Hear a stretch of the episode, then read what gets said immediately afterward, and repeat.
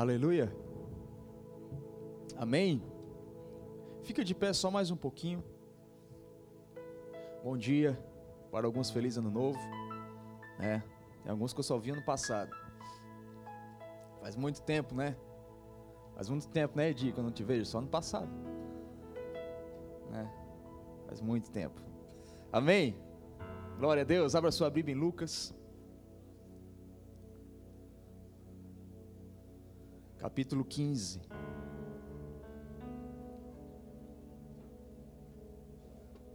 Evangelho de Lucas, capítulo 15.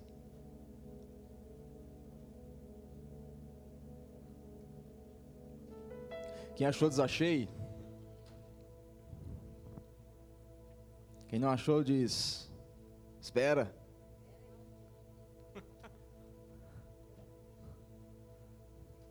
Amém? Lucas 15, versículo 8 ao 10. Amém? É uma parábola bem conhecida. Provavelmente você já ouviu algumas mensagens sobre essa parábola. Provavelmente eu já preguei sobre essa parábola. Lucas capítulo 15, versículo 8.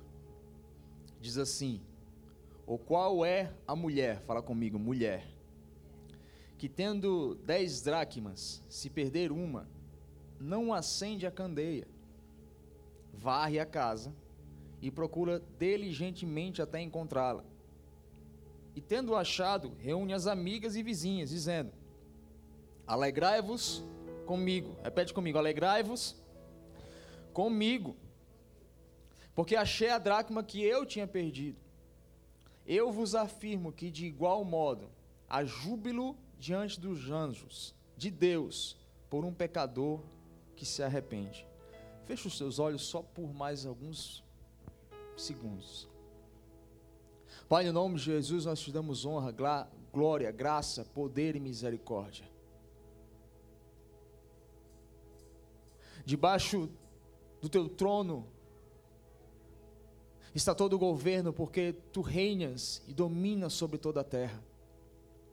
Nós decretamos, nós afirmamos, confessamos o teu domínio, o teu governo, o teu senhorio neste lugar sobre as mentes, sobre os corações sobre as decisões, sobre as perspectivas, sobre os pensamentos, sobre as emoções. No nome de Jesus, reina, reina em todo o nosso ser, reina em toda a nossa vida. No nome de Jesus, reina neste lugar físico, que é um lugar que nós podemos nos reunirmos juntos para ouvirmos a tua voz. Espírito Santo, continuas neste lugar manifesta o teu querer, o teu desejo, os teus desígnios, os teus destinos, e ajuda-nos nessa manhã a entender, revela-nos, acende-nos a candeia para que nós possamos varrer e achar aquilo que se perdeu. No nome de Jesus, libera sobre nós, Pai, mais uma vez temor, respeito, zelo pela tua palavra, pelo teu nome diligência pelos teus desígnios, pela tua vontade, pela tua verdade, paixão pelo teu nome, paixão por ti, Jesus, por ti. E faço minhas as palavras de João Batista, que eu diminua e que o Senhor cresça, no nome de Jesus. Amém, amém e amém. Você pode se sentar, se você quiser ficar em pé também, você é livre.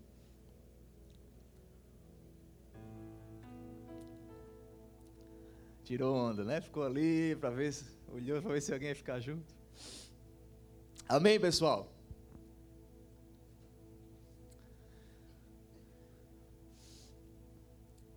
Eu estava meditando um pouco essa semana. Eu não sou muito desses místicos de calendário. Tem gente que é místico de calendário, né? Ah, tal dia significa tal coisa, o número tal significa tal coisa, e, e vira o ano novo e, e, aquele pessoal mais, né, mais religioso, mais sem fundamento, gosta de dar três pulinhos, vestir branco e por aí vai. Mas muitas vezes na igreja evangélica a gente também tem algumas particularidades, né?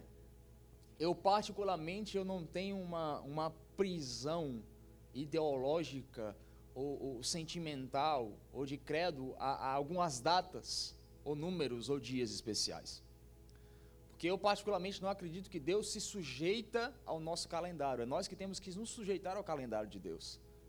Eu sei que é importante algumas decisões e alguns passos, porque nós ainda estamos na Terra e o calendário vira, então muitas coisas começam. Alguns projetos novos precisam se iniciar, faculdades, semestres acabam e iniciam.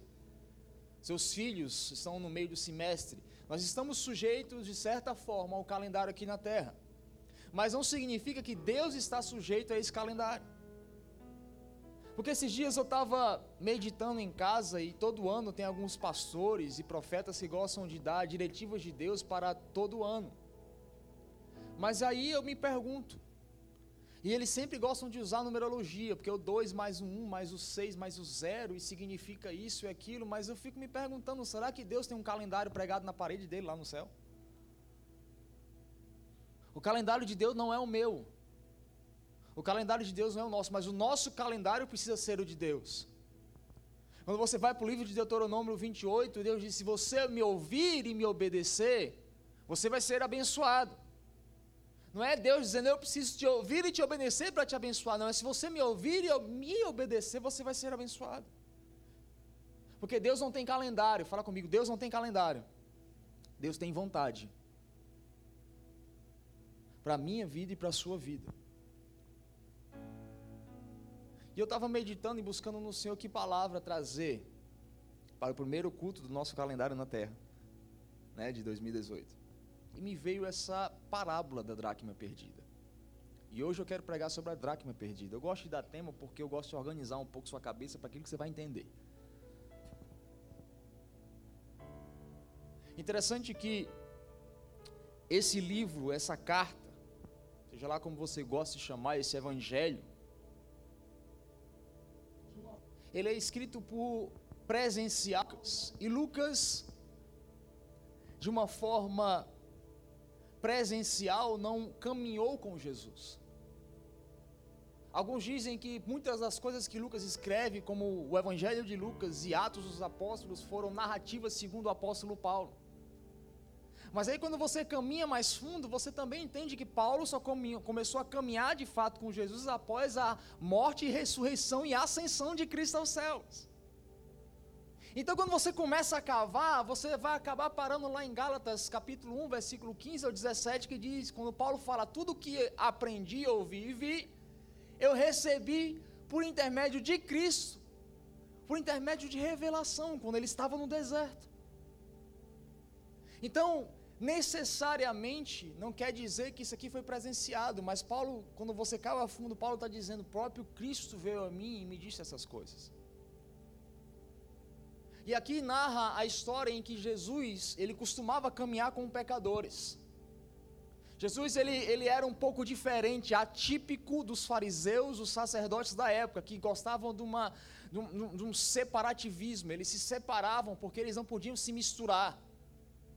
A Bíblia fala que Jesus caminhava dia e noite com pecadores. Aliás, os melhores amigos deles eram pessoas perturbadas, problemáticas e causadoras de tumulto. E aqui os fariseus chegam para Jesus, porque Jesus está pregando.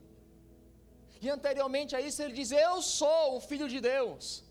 Jesus perdoa pecados, Jesus ora e morto levanta, Jesus prega e diz segundo a minha palavra.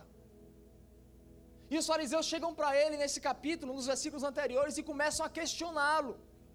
Como assim você é tudo isso e você anda com pecadores? Você vive com pecadores. Você come demais, bebe demais, porque João Batista, que disse que era anterior a você, nem, nem vinho bebia, e tu, quando vai numa festa, multiplica. Jesus era chamado de beberrão e glutão. E ele responde, não da maneira que nós queríamos ouvir, ou gostaríamos de ouvir. Porque Jesus é bem interessante na sua didática, na sua pedagogia. Ele, ele nunca responde o que você pergunta. Os fariseus se reúnem e perguntam: por que, que você anda com pecadores? Jesus, eu vou te responder. Eu vou te responder. E ele começa respondendo com a parábola da ovelha perdida. E eu fico imaginando os fariseus assim: o que é que esse homem está dizendo? É um homem, um pastor de ovelhas, deixou todas as ovelhas e foi buscar uma. Aí aqui ele fala: olha, uma mulher que estava varrendo a casa, deixou tudo e foi procurar uma dracma. E depois ele termina, e há também a parábola do filho pródigo. o pai que espera pelo filho que se perdeu. Então, teologicamente, o que Jesus está dizendo aqui, Jesus está exemplificando, caracterizando a missão triuna de Deus. Porque o bom pastor é Cristo, aquele que larga todas as ovelhas para dar a vida por uma ovelha, porque uma é tão importante quanto todas. Ele está exemplificando a obra de Cristo, quando João fala lá que Jesus é o bom pastor. Aqui, nessa parábola da, da, da dracma perdida, ele fala da mulher. E quando você vai para o Antigo Testamento e para o Novo Testamento, quando nós chegamos até o final, em Apocalipse capítulo 19, Jesus compara a igreja a uma mulher. Então ele está dizendo: Eu ando com pecadores porque não interessa, eu os amo, eu sou o bom pastor. E essa mulher é minha igreja, que vai atrás da dracma que se perdeu. E esse filho pródigo é Israel que eu estou indo atrás dele, mas Deus é como um bom pai. Ele enumera a obra dele, da igreja e do pai. E hoje eu quero focar nesse, nesse texto da igreja, nessa responsabilidade da igreja, nessa parábola da dracma. O que é que Jesus está querendo dizer? A primeira coisa que nós precisamos entender é que a parábola é dentro de casa. Fala comigo, dentro de casa. Não é fora de casa. Então essa não é uma pregação para não crente, essa é uma pregação para crente. Quando Jesus fala que perdeu uma parábola, uma dracma, ele está falando, e a dracma foi perdida onde? Dentro de casa. Nós precisamos entender que a matemática do reino de Deus, para tudo funcionar no reino de Deus, são necessárias leis. No mundo há leis, na forma física há leis, mas no reino de Deus também há lei. Para que tudo aconteça na nova aliança é necessária uma chave. E essa chave significa arrependimento. Fala comigo, arrependimento. João 3, Jesus diz para Nicodemos: se você não nascer de novo da água e do espírito, você não vai ver o reino de Deus. Isso significa arrependimento. João 3,16, ele diz: Deus amou o mundo de tal maneira que deu o seu filho para todo aquele que crê. Interessante que arrependimento existe uma diferença do arrependimento no Novo Testamento e arrependimento no Antigo Testamento. No Novo Testamento ele foi escrito como metanoia. Fala comigo, metanoia. O que é que significa? Mudança de pensamento, mudança de mentalidade. É uma metanoia, uma metamorfose na sua mente. Por isso que Paulo diz em Romanos capítulo 12: para que você experimente a boa, perfeita e agradável vontade de Deus, você precisa renovar a sua mente. Mas no Antigo Testamento, a palavra, met, a palavra arrependimento não significa metanoia. Porque o Antigo Testamento não foi escrito em grego. A palavra arrependimento no Antigo Testamento significa techuvá. E essa palavra em hebraico, techuvá, não significa mudança de mentalidade, significa um caminho de volta. Então, quando eu entendo aqui que o cenário dessa parábola, dessa dracma perdida, não se trata de uma metanoia, e metanoia era sempre dirigida para o povo que precisava se arrepender e se converter e aceitar Cristo. Se eu entendo que é um cenário dentro de casa, o contexto aqui não é uma metanoia, mas é uma techuvá. Não significa de eu mudar minha mente, porque esse povo já mudou a sua mente. Não significa de eu entender que Cristo é Cristo, porque esse povo já entendeu que Ele é o Senhor. Significa que eu preciso voltar para um caminho que eu deixei para trás. Techuvá. O cenário é dentro de casa. E se eu entendo que não é uma metanoia de um novo, uma nova conversão, mas é um techuvá de alguém que já se converteu, mas precisa voltar para trás. Eu entendo que a equação dessa matemática muda um pouco, porque no Novo Testamento a metanoia era sempre usada em encontros, e eu me encontrei, e a mulher do fluxo de sangue se encontrou com Cristo, a pecadora se encontrou com Cristo. Sempre era arrependimento e encontro. Mas quando você vai para o Antigo Testamento, quando Deus levanta os profetas para Israel que está desviada e perdida, a matemática de Deus é ter chuva, volta para os caminhos do Senhor, volta para o lugar que você perdeu. Através de um reencontro. Aqui não se trata de encontro, aqui se trata de reencontro. Quem já vê, muitas pessoas cresceram em igrejas né, que trabalham com aquele modelo de encontros, e eu acho até legal. E não se explica, não tem uma, uma explicação clara, mas muita gente se converte naqueles encontros. Fogueira, você vai lá, carrega aqueles fardos, aquelas coisas, né? Quem já foi de igreja celular, moto celular? E, e, e olha, o pessoal se converte leva o pior camarada do bairro, com certeza ele vai sair lá, chorando.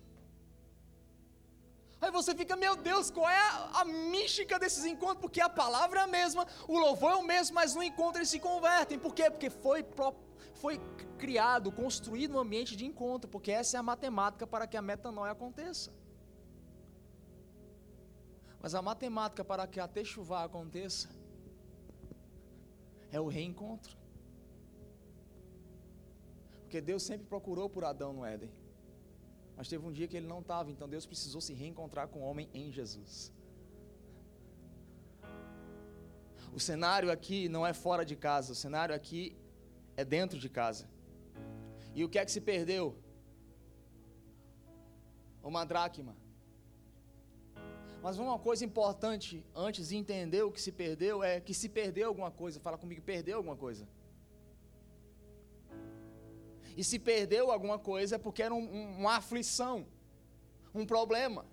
E muitas vezes Deus usa circunstâncias de perda, de confronto, de ofensa, para aqueles que já tiveram a metanoia possam voltar e se reencontrar com Ele, para entenderem o que perdeu, porque muitas vezes Deus usa a sua perda para que você reencontre o que de fato você perdeu, que tem valor.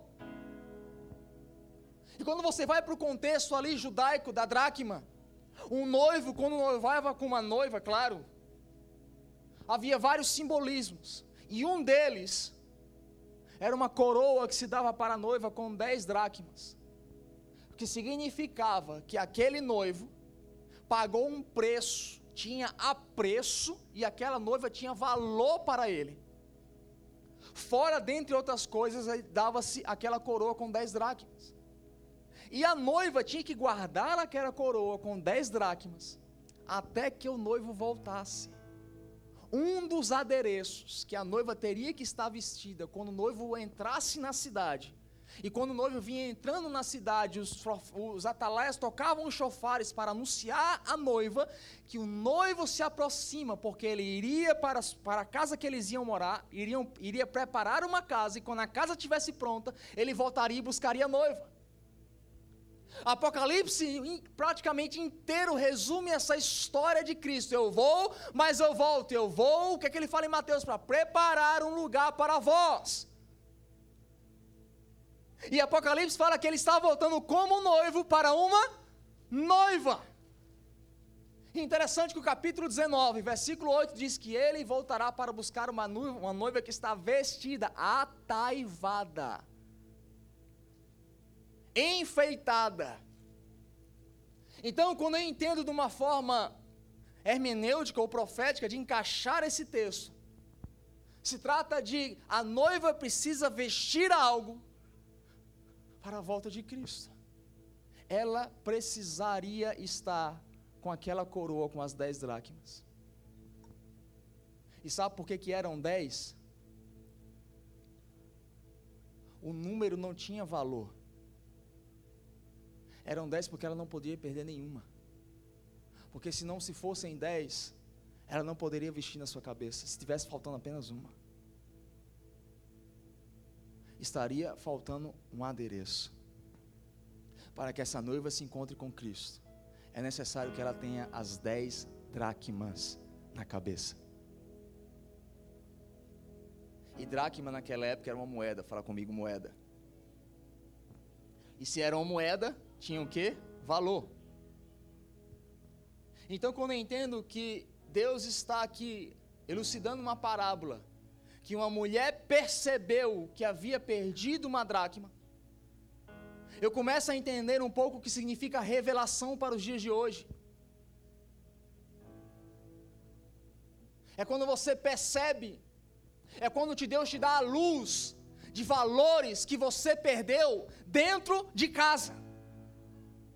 Porque se a dracma é valor, Se o cenário é dentro de casa, e se é dentro de casa, não se trata de um povo que não conhece a Cristo, mas da igreja, que já tem uma mente transformada, mas precisa voltar às práticas antigas. Revelação nos dias de hoje é: você precisa acender a lâmpada para entender o valor que você perdeu dentro de casa, que você tinha com relação a Deus. Quem está me entendendo?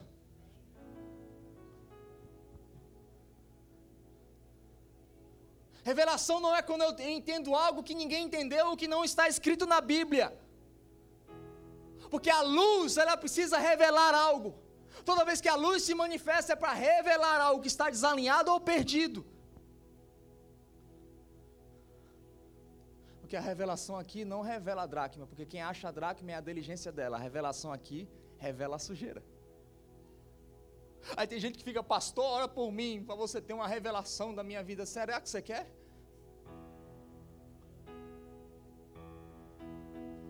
Será que você quer? Porque o que a Bíblia está dizendo aqui é que revelação não atrai palma, não, revelação expõe sujeira. Não se trata de atrair palmas, mas de expor sujeira.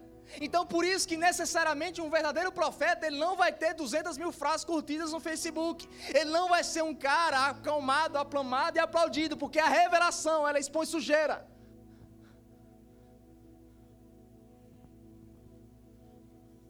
Quem está me entendendo? Mas a primeira coisa que acontece aqui, é que nós precisamos entender, é que ela acende a lâmpada tendo dez dracmas na mão, ela acende a candeia, fala comigo, acendeu a candeia. Nós precisamos entender o que é essa candeia. Porque sem essa candeia acesa, não tem a revelação do que você perdeu. E aqui eu poderia passar muito tempo escutando na Bíblia o significado da candeia, quando você vai para Levítico capítulo 7. Você entende a candeia como fogo que Deus dá. Quando você vai para Mateus capítulo 25, você entende a candeia como a perseverança dos santos nas dez virgens. Quando você vai para Apocalipse capítulo 1, você entende a candeia como os espíritos que ministram perante Deus, mas a questão é o que é essa candeia correlacionada com esse cenário de arrependimento dentro de casa, correlacionada com essa revelação que expõe a sujeira e não atrai palmas. Uma vez eu ouvi, eu acho que é o Jonathan Edwards que fala, que ele diz: Eu percebi que Deus se moveu no culto quando as pessoas saíram, alegres com o pregador, mas tristes com ela mesmas. Porque revelação expõe sujeira. O problema é que a gente não quer sujeira exposta. A gente não quer expor aquilo que a gente esconde. Mas primeiro ela diz: acende a candeia olha para você, não para a pessoa que está do seu lado e diz: acende a candeia. E sabe uma das coisas mais importantes é que, na nossa vida é que nós precisamos ter a candeia acesa. Nós precisamos a candeia acesa porque a candeia é um lugar escondido. A candeia, muitas vezes, é algo que está dentro de você, são os seus sentimentos. Quando você vai, por exemplo, para o texto de Lucas, capítulo 11, a parábola da candeia, ele diz que a candeia não é algo que, que pode ficar escondido, mas a candeia necessariamente ela tem que estar à vista de todos. E ele continua: a candeia são os olhos, porque os olhos são a lâmpada do corpo. Interessante quando você vai para a parábola das dez virgens, a diferença das nécias e das prudentes é porque as nécias tinham óleo na candeia, a candeia estava acesa, fala comigo, acesa. As outras a candeia estava apagada. Eu não sei se você já prestou atenção, mas as dez estavam dormindo. As dez estavam dormindo. Fala de algum ponto da sua vida que você adormeceu, que você errou, que você falhou. Mas a diferença no final dos dias, quando Jesus voltar, não vai ser a quantidade de falhas que eu tenho a menos que o irmão ou a mais que ele. A diferença vai ser se a minha candeia vai estar acesa ou apagada. Porque errar é humano. A Bíblia diz que nos últimos dias Deus enviará o profeta Elias. Malaquias capítulo 4. E diz assim: Elias foi um homem sujeito às mesmas tentações que eu e você. Quando você vai para a 1 de Reis, capítulo 19, você vê que Elias fugiu com medo da sua vida. Quando você caminha mais um texto, você vai ver que Elias teve uma pseudo-depressão, que Deus teve que fazer um tratamento ali psicológico com ele.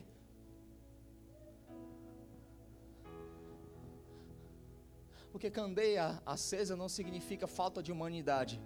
E candeia apagada não significa excesso de humanidade, porque o ápice da sua espiritualidade é a sua humanidade restaurada. Porque nos últimos dias são homens e mulheres que Deus vai levantar. Não vão ser semideuses, anjos, arcanjos, pessoas que não falham. São homens e mulheres. As dez dormiram. São seres humanos, cansam, seu corpo padece, você sofre, tem sentimentos, tem, tem, tem erros a questão não está nos seus erros, mas em você continuar de pé com a sua lâmpada acesa. Porque santidade não é pecar, não é deixar de pecar, é continuar pecando, mas buscando a santidade. Perdão, é buscando a santidade de vez em quando pecando. Não se trata de não cair nunca, mas de se levantar sempre. Isso é santidade.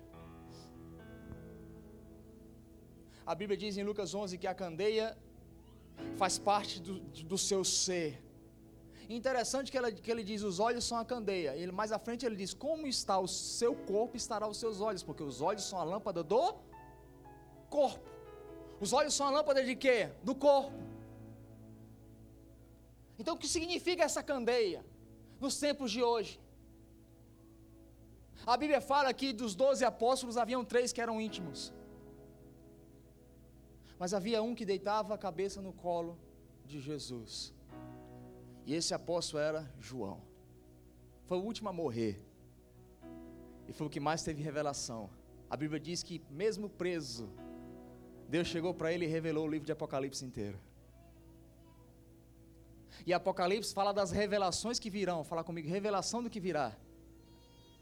E muitas vezes, para manter a candeia acesa, eu tenho que entender o que está por vir. Porque a teologia e a história me revelam onde Jesus esteve, mas só o amor me levará onde Ele está. Quem está me entendendo? A teologia, a história vai revelar onde Jesus esteve, mas só o amor vai me revelar onde Ele está.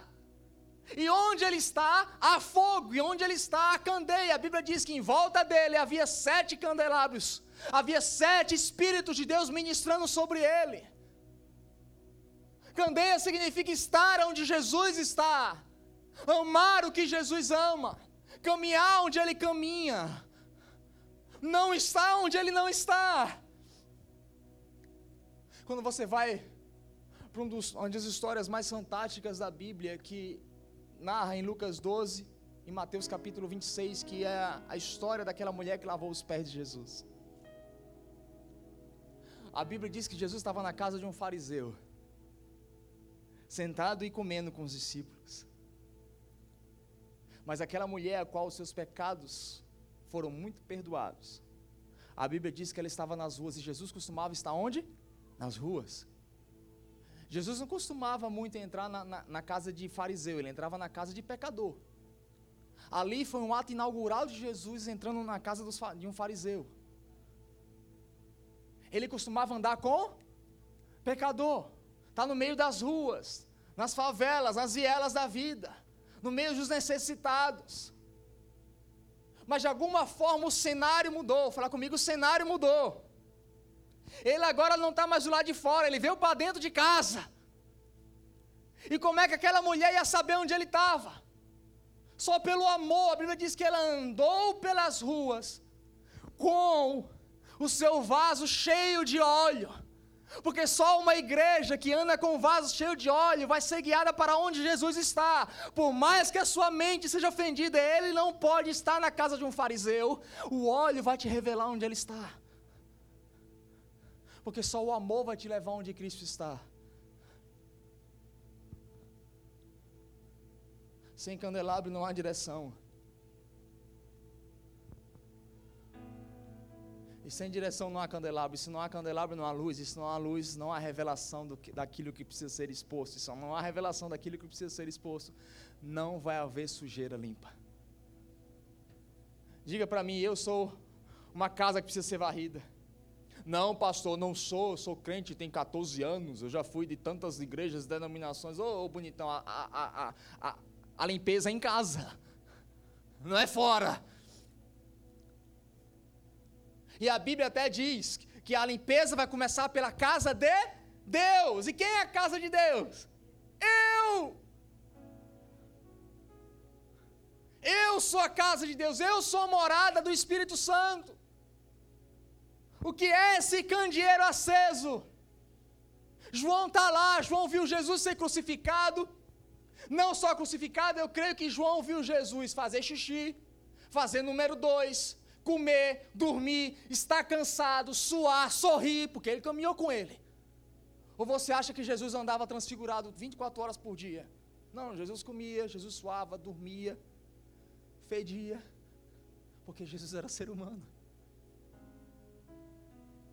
Mas só o amor vai te levar aonde ele está hoje. Ele não voltará mais como um cordeiro. A Bíblia diz que ele voltará como um leão. E a Bíblia diz que João está lá em Apocalipse, ele deita e ele vê uma porta aberta no céu. Porque o importante não é ter porta aberta na terra, é ter porta aberta no céu. Porque na terra estava tudo fechado para João, ele estava preso, sendo envenenado dia após dia, velhinho, já caminhando para sua morte. Mas a Bíblia diz que ele olhou para o céu e eis que eu vejo uma porta aberta. Porque melhor é uma porta aberta no céu do que mil aberta na terra. Porque as portas abertas na terra, elas te levam para onde você quer estar, mas a porta aberta no céu te conduz para onde Deus quer que você esteja. E o que é que sai dessa porta aberta? Um tesouro, um carro de ouro, não, sai Jesus. E a Bíblia diz que agora até o cabelo dele mudou. Ele passou no salão do céu e a Bíblia diz que o cabelo dele é branco como a neve. Os seus pés são como um latão reluzente e a sua face brilha como a força do sol. Mas há uma coisa interessante aqui, que João diz: e nos seus olhos há fogo. O que é que há nos olhos de Cristo? Fogo. Diga comigo, fogo. Por que que os seus olhos há fogo? Por quê? O texto diz que os seus olhos têm fogo. Porém, eu quero te dizer que não eram os olhos dele que estavam queimando. Não, porque o mesmo Jesus diz que os olhos são a lâmpada do corpo. Então, o que é que ele está dizendo? Ele diz lá em Lucas 11: Assim como tiver o seu corpo, está os seus olhos, assim como está os seus olhos, está o seu corpo. Então, quando João diz os olhos dele têm fogo, ele não está dizendo que os olhos de Jesus estavam com fogo, ele está dizendo que ele viu uma pequena abertura de como estava o interior de Cristo, porque os olhos é uma janela da sua alma. A Bíblia diz: os olhos são a lâmpada do corpo, e como os olhos tiverem, o corpo estará.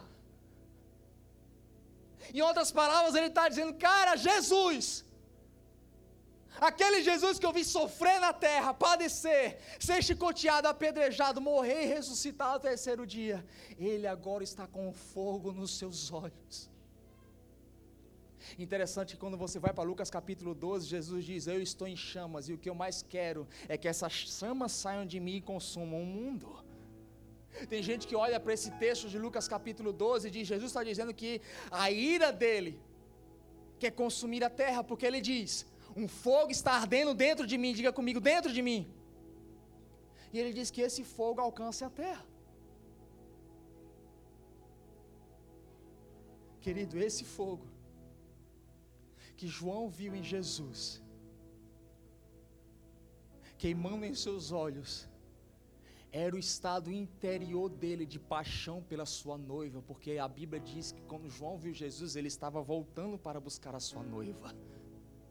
Ele estava dizendo: está chegando o dia do meu casamento, está chegando o dia de eu ter a minha noiva próxima, perto de mim.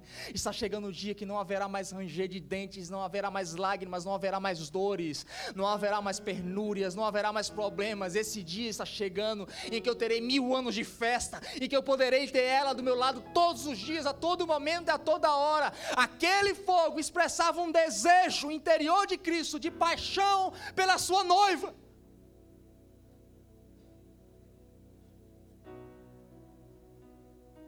Eu não sei se isso te constrange, mas isso me constrange. Porque ele não só veio e morreu por você, a Bíblia diz que ele está queimando. Por Lucas 12, versículo 49, 50, ele diz: Eu estou ardendo por dentro, e eu quero que esse fogo que está ardendo por dentro espalhe por toda a terra.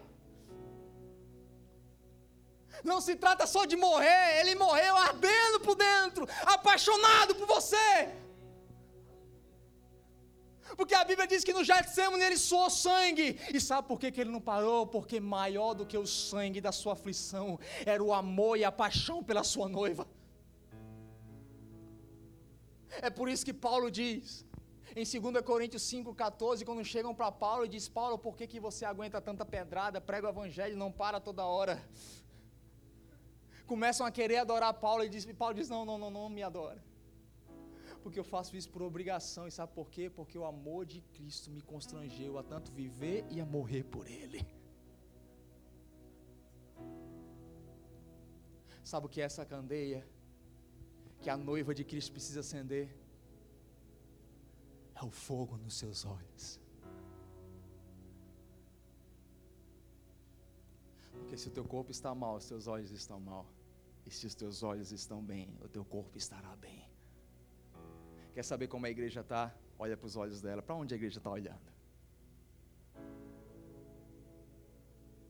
Eu me lembro que o Caio, há muitos anos, cantou uma música. Essa música sempre vai ficar na minha cabeça. Há muitos anos atrás. Porque a palavra fogo aqui fala de desejo. Fala comigo, desejo. Desejo ardente pela sua noiva. Ele deseja estar com ela.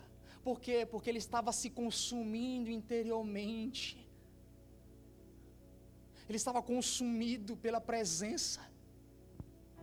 E esse fogo que a igreja precisa resgatar, em outras palavras, ele está dizendo, é um desejo ardente que consome a tua alma pela presença de Deus. Se você não tem esse fogo, esse desejo que consome a tua alma pela presença de Deus, eu sinto muito de dizer: existem várias dracmas que você perdeu e a casa está suja. Ah, pastor, não era essa palavra que eu queria ouvir hoje. Eu queria ouvir dez passos como obter meu sucesso, ou três passos para a plenitude do meu propósito. Deixa eu te dizer uma coisa, querido: o final de todas as coisas vai ser Cristo. Porque quando você chegar no céu, lá não vão estar os seus trabalhos, os seus diplomas, não, lá vai estar Cristo.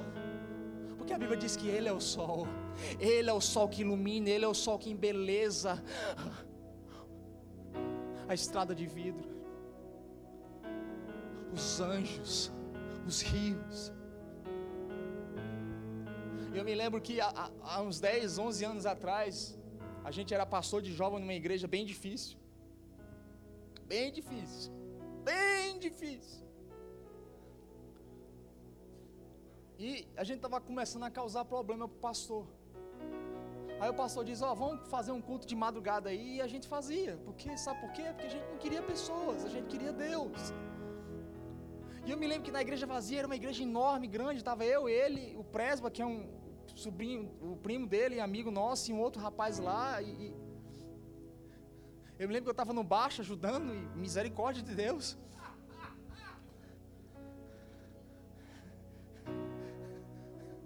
Porque não tinha, né? A gente até põe o nome de uma banda, né? Lá no Brasil a gente tem o nome uma banda, que é Pior Sem Nós. Olha aquele irmão, né? pois é, meu irmão, pior é sem nós. E o pior sem nós tocando. E já era três horas da manhã. E, e neguinho já tinha visto anjo, já, já tinha nome de anjo. E é assim. Até que ele começou: Se tu não me der a tua presença, Senhor Mata-me, Deus. Eu parei, olhei, como assim, irmão? Aí ele continuou cantando. Eu fiquei, como assim? Mata-me, como assim? Quer dizer que se eu não tiver a presença dele para me matar? Que, que, que, aí eu falei comigo, não sabe ele o que canta. E meu irmão, a gente ficou de três horas da manhã até umas sete da manhã, né? Com a mesma nota, com a mesma frase: Se tu não me der tua presença, Deus mata-me.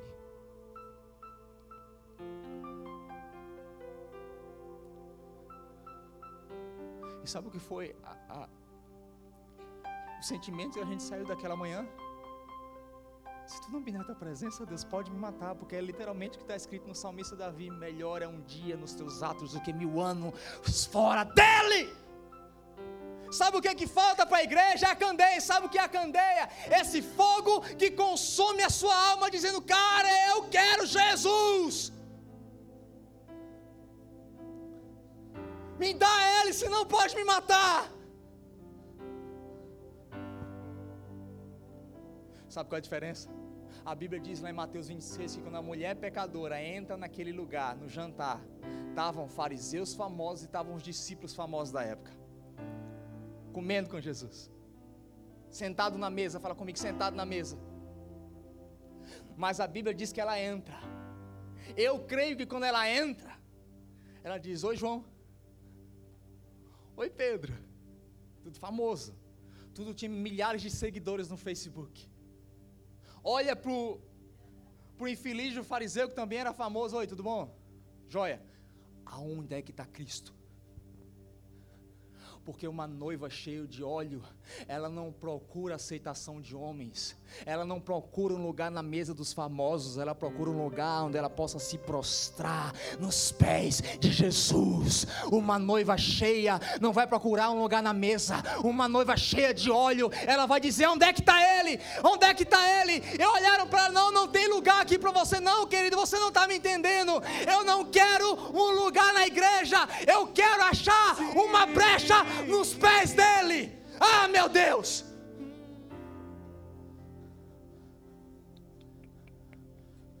A Bíblia diz que ela entra e se joga nos pés de Jesus, ela não senta, querido, na mesa. Ela procura os pés, ela procura os pés de Cristo. Sabe por que você está reclamando do que você tem ou não tem? Porque você perdeu a dracma da paixão por Ele, porque quando você tem Cristo, você tem tudo. Quando você tem Cristo, é o que Paulo diz: eu posso ter levado chicotada, pedrada, ser chamado de postor em Coríntios, tagarela em Atenas, mas no final da vida, quando o bote da minha vida me transpassar para o outro mundo, eu sei que em Cristo eu sou mais que vencedor.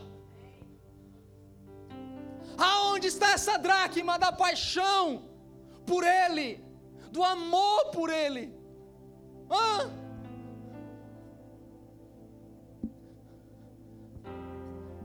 A Bíblia diz que consumia, consumia.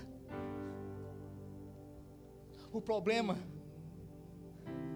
é que o mundo se levanta com todas as dificuldades e força para te roubar o desejo por Deus, te induzindo a ter.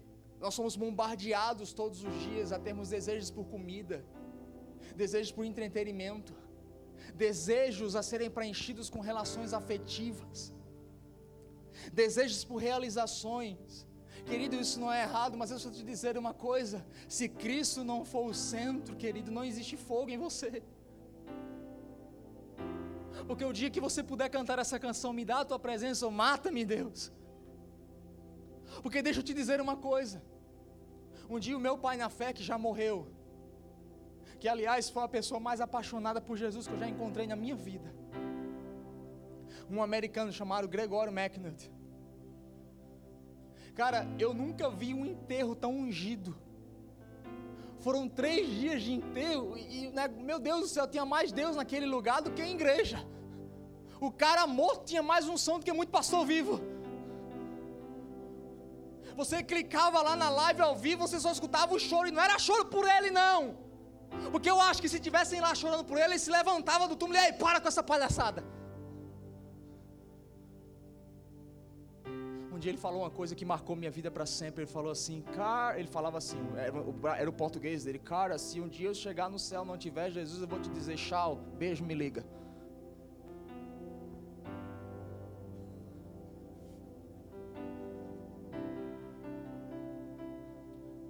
Sabe por que é uma igreja que não espera por Jesus? Porque é uma teologia que não promete Jesus. É uma teologia que está prometendo o céu inteiro. Jesus é um adereço à parte. Olha quando você chegar no céu vai ter isso. Olha quando você chegar no céu você não vai ter aquilo. Olha o céu é maravilhoso. Olha o céu na verdade é bom porque ele está te livrando do inferno. Não, querido. O céu é bom porque Jesus está lá. A Bíblia diz que a força do sol estava na sua face. Apocalipse diz que tudo é regido pelo sol, pela luz que emana dele. Essa candeia precisa ser acesa. E essa candeia não sou eu que vou acender, é você. Porque a Bíblia diz: e ela acendeu a candeia.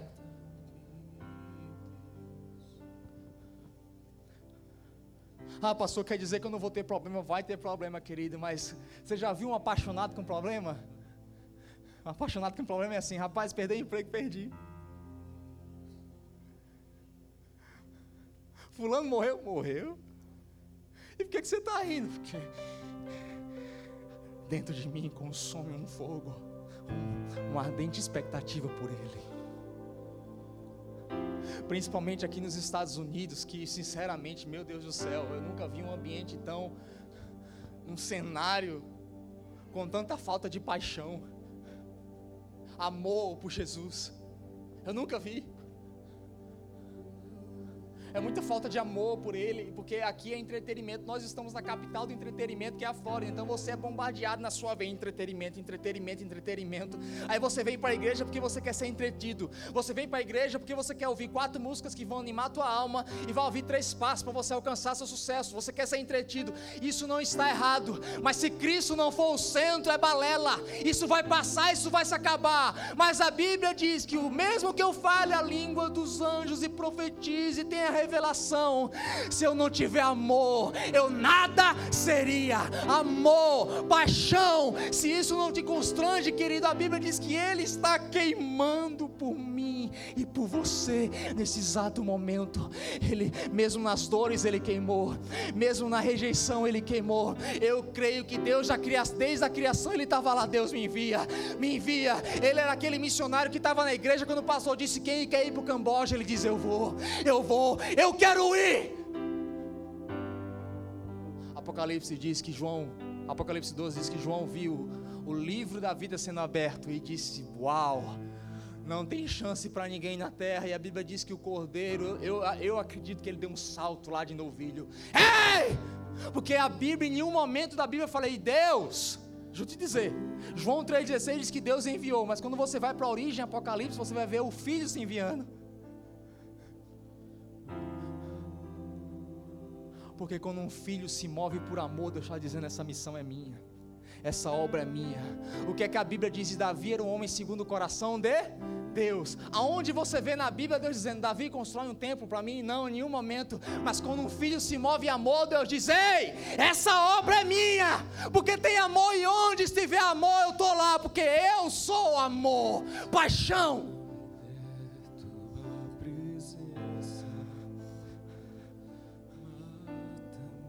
Canta, canta, canta. Essa música não vai vender muito. Se tu não me der tua presença, Mata-me, Deus. mata-me, Os seus olhos precisam estar cheios de chama. Será que quando as pessoas olham para os seus olhos, elas veem Cristo? Hã? Dia eu estava assistindo um filme chamado Sete Vidas com Will Smith.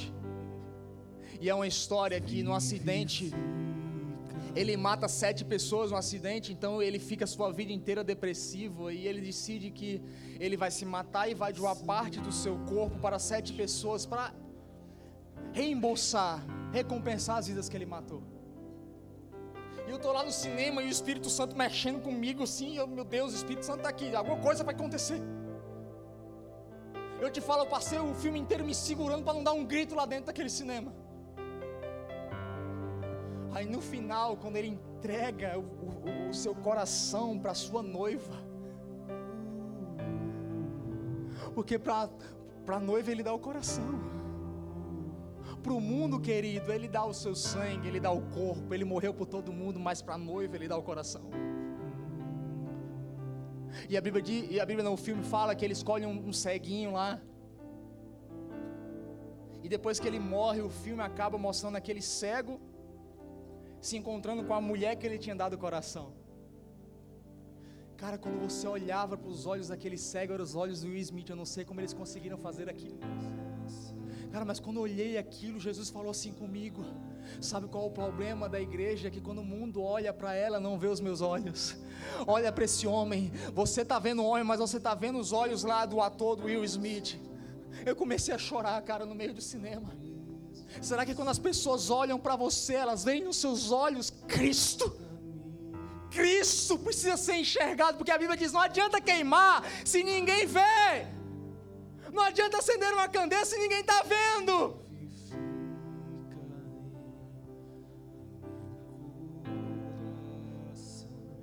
Um outro filme que me ministra muito, eu gosto muito de filme, é a série do Rock Balboa. O 3 é o melhor de todos. Quando ele luta lá com aquele cara que parecia um blackout.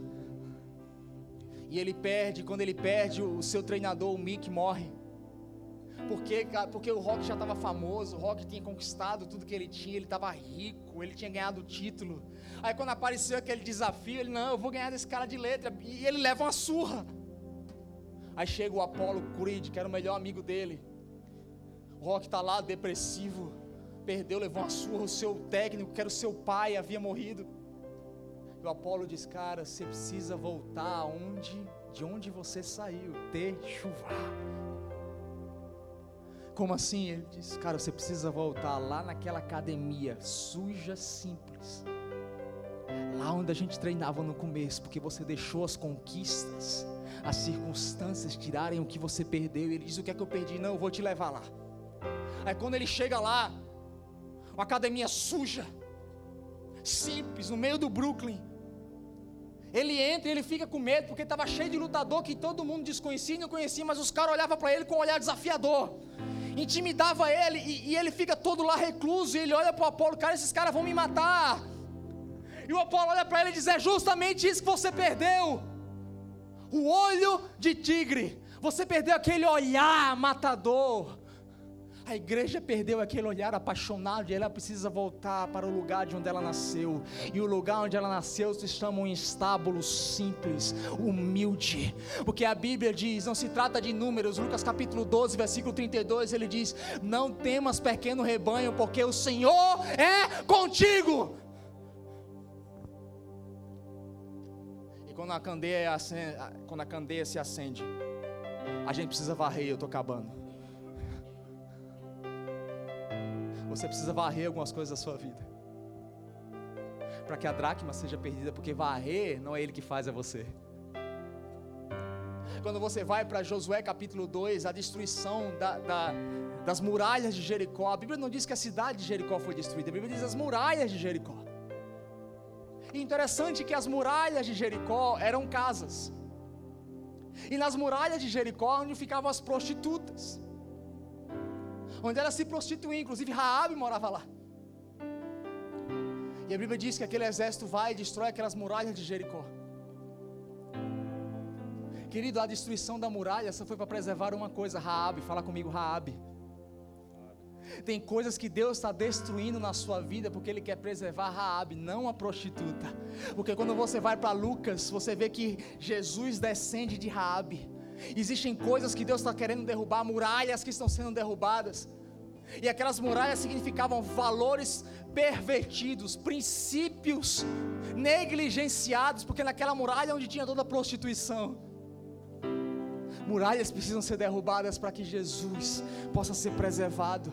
Porque o, o, objetivo de Deus em destruir Jericó não foi destruir uma cidade para que o povo conquistasse o terreno, não. Foi preservar a essência de Cristo. Existem coisas na sua vida que Deus está derrubando nesse exato momento valores errados, princípios errados prostituições da sua alma, para que Jesus possa ser preservado em você porque não adianta você ter tudo sem Ele, é melhor ter Ele e nada mais. Começa a varrer, querido. Começa a varrer a sujeira. E sabe uma coisa que Deus tem me dito? Muitas pessoas gostam de entrar no Facebook e fazer uma varredura, né? Eu vou, eu vou sair deletando que eu não conheço. Esses dias eu vi uma pessoa falar isso e Deus deu um estralo assim, é isso. Começa a varrer pessoas da sua vida. Sabe por quê? Porque tão importante quanto você entende de Jesus, é são as pessoas que estão do seu lado entenderem também.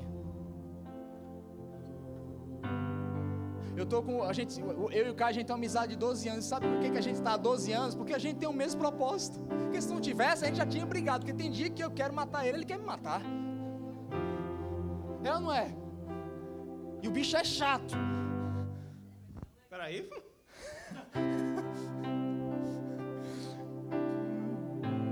Você está me entendendo?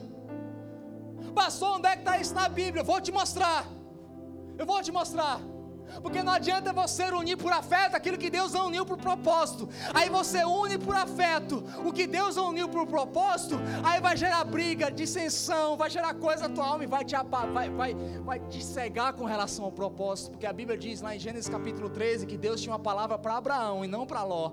Mas a Bíblia diz que Abraão recebeu a palavra e disse: Vamos, Ló, porque tu é meu primo.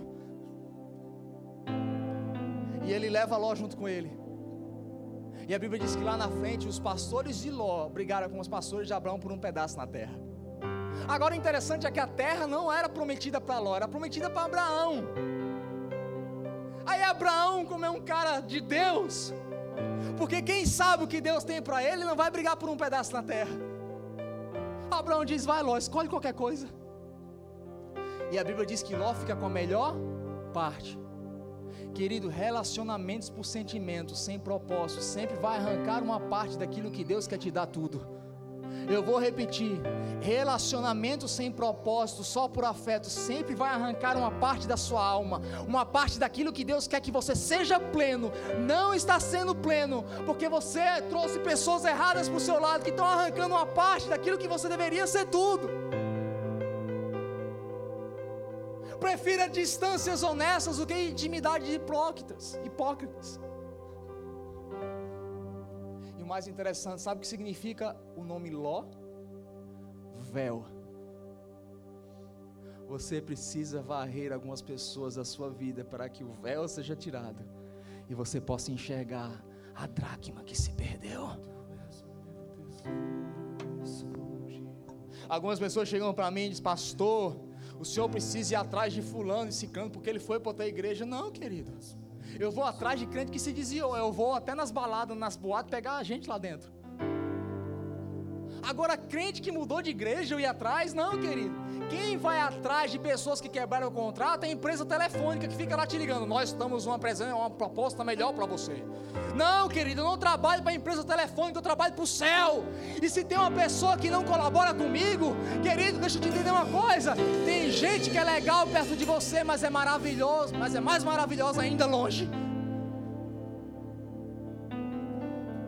Varra, varra, varra, varra, varra. Sabe quem eu quero do meu lado? A Bíblia diz que uma amizade que estabeleceu o céu. Sabe quem? Marta e Maria. Ou perdão, Maria e Isabel. A Bíblia diz que Isabel estava gerando João Batista e Maria Jesus. Aí Maria vai fazer uma visita para Isabel. Aí chega as duas grávidas. Já imaginou a cena? Se elas fossem pentecostal, eu ia começar a marchar. Ei! Ei! Ei, menino, fica quieto aqui! Diz que a barriga começou a mexer, o feto Jesus e o feto João Batista começaram a pular lá dentro, profetizar, gritar. Anos depois, aliás, anos depois, eles se encontram de novo no Jordão. E a Bíblia diz que o céu abriu. Querido, tenha do seu lado pessoas que tremem com aquilo que você fala. Porque se aquilo que eu falar não mexer dentro de você, Querido, deixa eu te dizer uma coisa.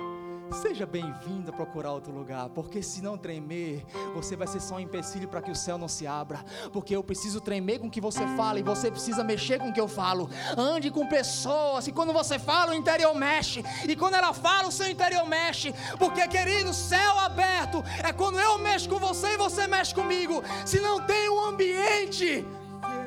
Shoo.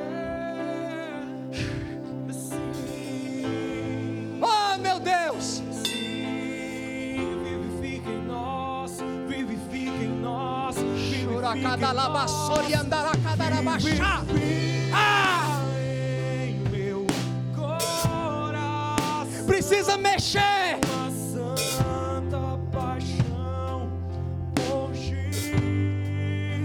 Eu não estou preocupado em ter igreja cheia.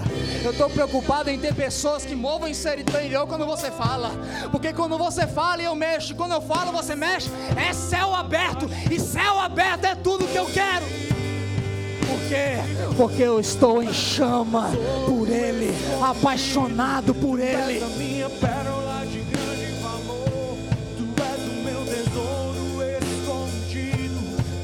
Começa a varrer, começa a varrer, varre da sua vida, varre, varre.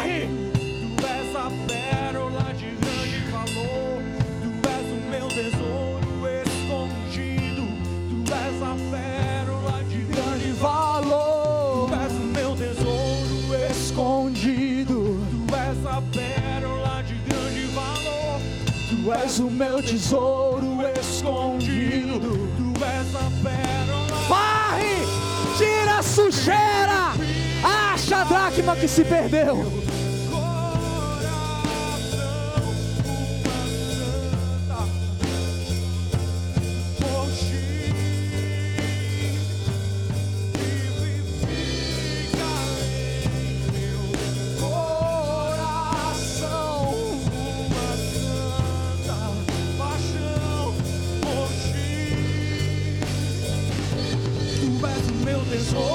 Escondido, tu és a pérola de grande valor. Tu és o meu tesouro escondido.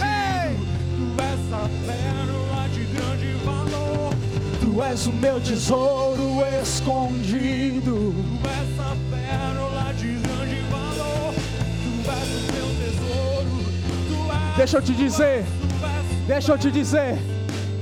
A revelação te leva ao processo. E varrer não é fácil, querido. Esses dias eu vi algo muito interessante. Que entre a decisão de Jesus da cruz e a ascensão dele ao céu, teve uma volta no inferno. Porque a revelação ela te traz um ponto que você decide. Mas entre você decidir e a ressurreição tem a morte. Existem valores na sua casa que você precisa morrer para resgatar. Porque a Bíblia, quando Paulo chega para Timóteo, diz: Timóteo, sabe como é que você trabalha na igreja? Cuida dos anciões como se fosse seu pai, trata as mulheres como se fosse sua mãe, e dos irmãos como se fossem seus irmãos, querido. Já imaginou muita gente hoje tratando as mulheres da igreja como trata a mulher? Já imaginou muitas vezes na igreja hoje tratando os anciões como tratam o pai? Não, querido, se não tem uma casa santa, não tem uma igreja bem instruída. A Bíblia diz: a igreja é a sua segunda casa, mas você só vai ter uma obra efetiva na igreja se você tratar o velho como seu pai, a senhora como sua mãe e os irmãos como seus irmãos. Agora, se você não tem um ambiente saudável em casa, isso não vai acontecer. Começa a varrer, começa a trazer os princípios, os valores que você deixou embora. Não foi ninguém que roubou, não foi diabo, não foi irmão que veio e roubou sua vida, foi você que perdeu.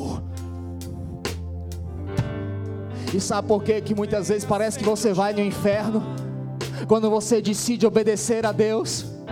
Querido, deixa eu te dizer, desde o dia que eu aceitei vir para aqui para fora, parece que eu tô lá no inferno brigando com o diabo. Sabe por quê? Porque o processo de varrer é quando você vai lá no inferno. Jesus, a Bíblia diz que ele foi lá e pegou a chave da morte da mão do diabo. É quando Deus te leva para uma situação, para uma circunstância que você precisa pegar uma chave em uma área que você precisa vencer. Você precisa pegar a chave nessa área que você não tem tido autoridade. Vai lá, ai meu Deus do céu, é muita coisa que está acontecendo na sua vida. Vai, pega a chave lá no inferno e começa a vencer nessa área. Ah!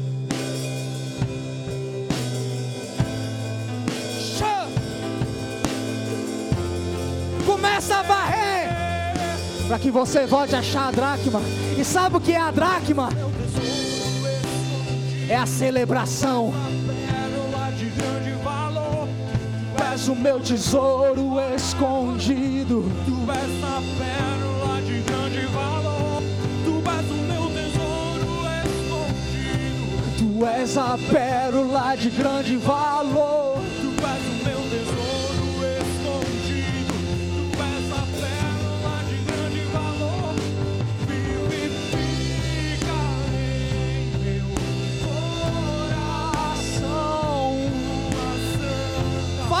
seu coração. Diz assim: queima por Jesus, queima por Jesus, se apaixona por Jesus.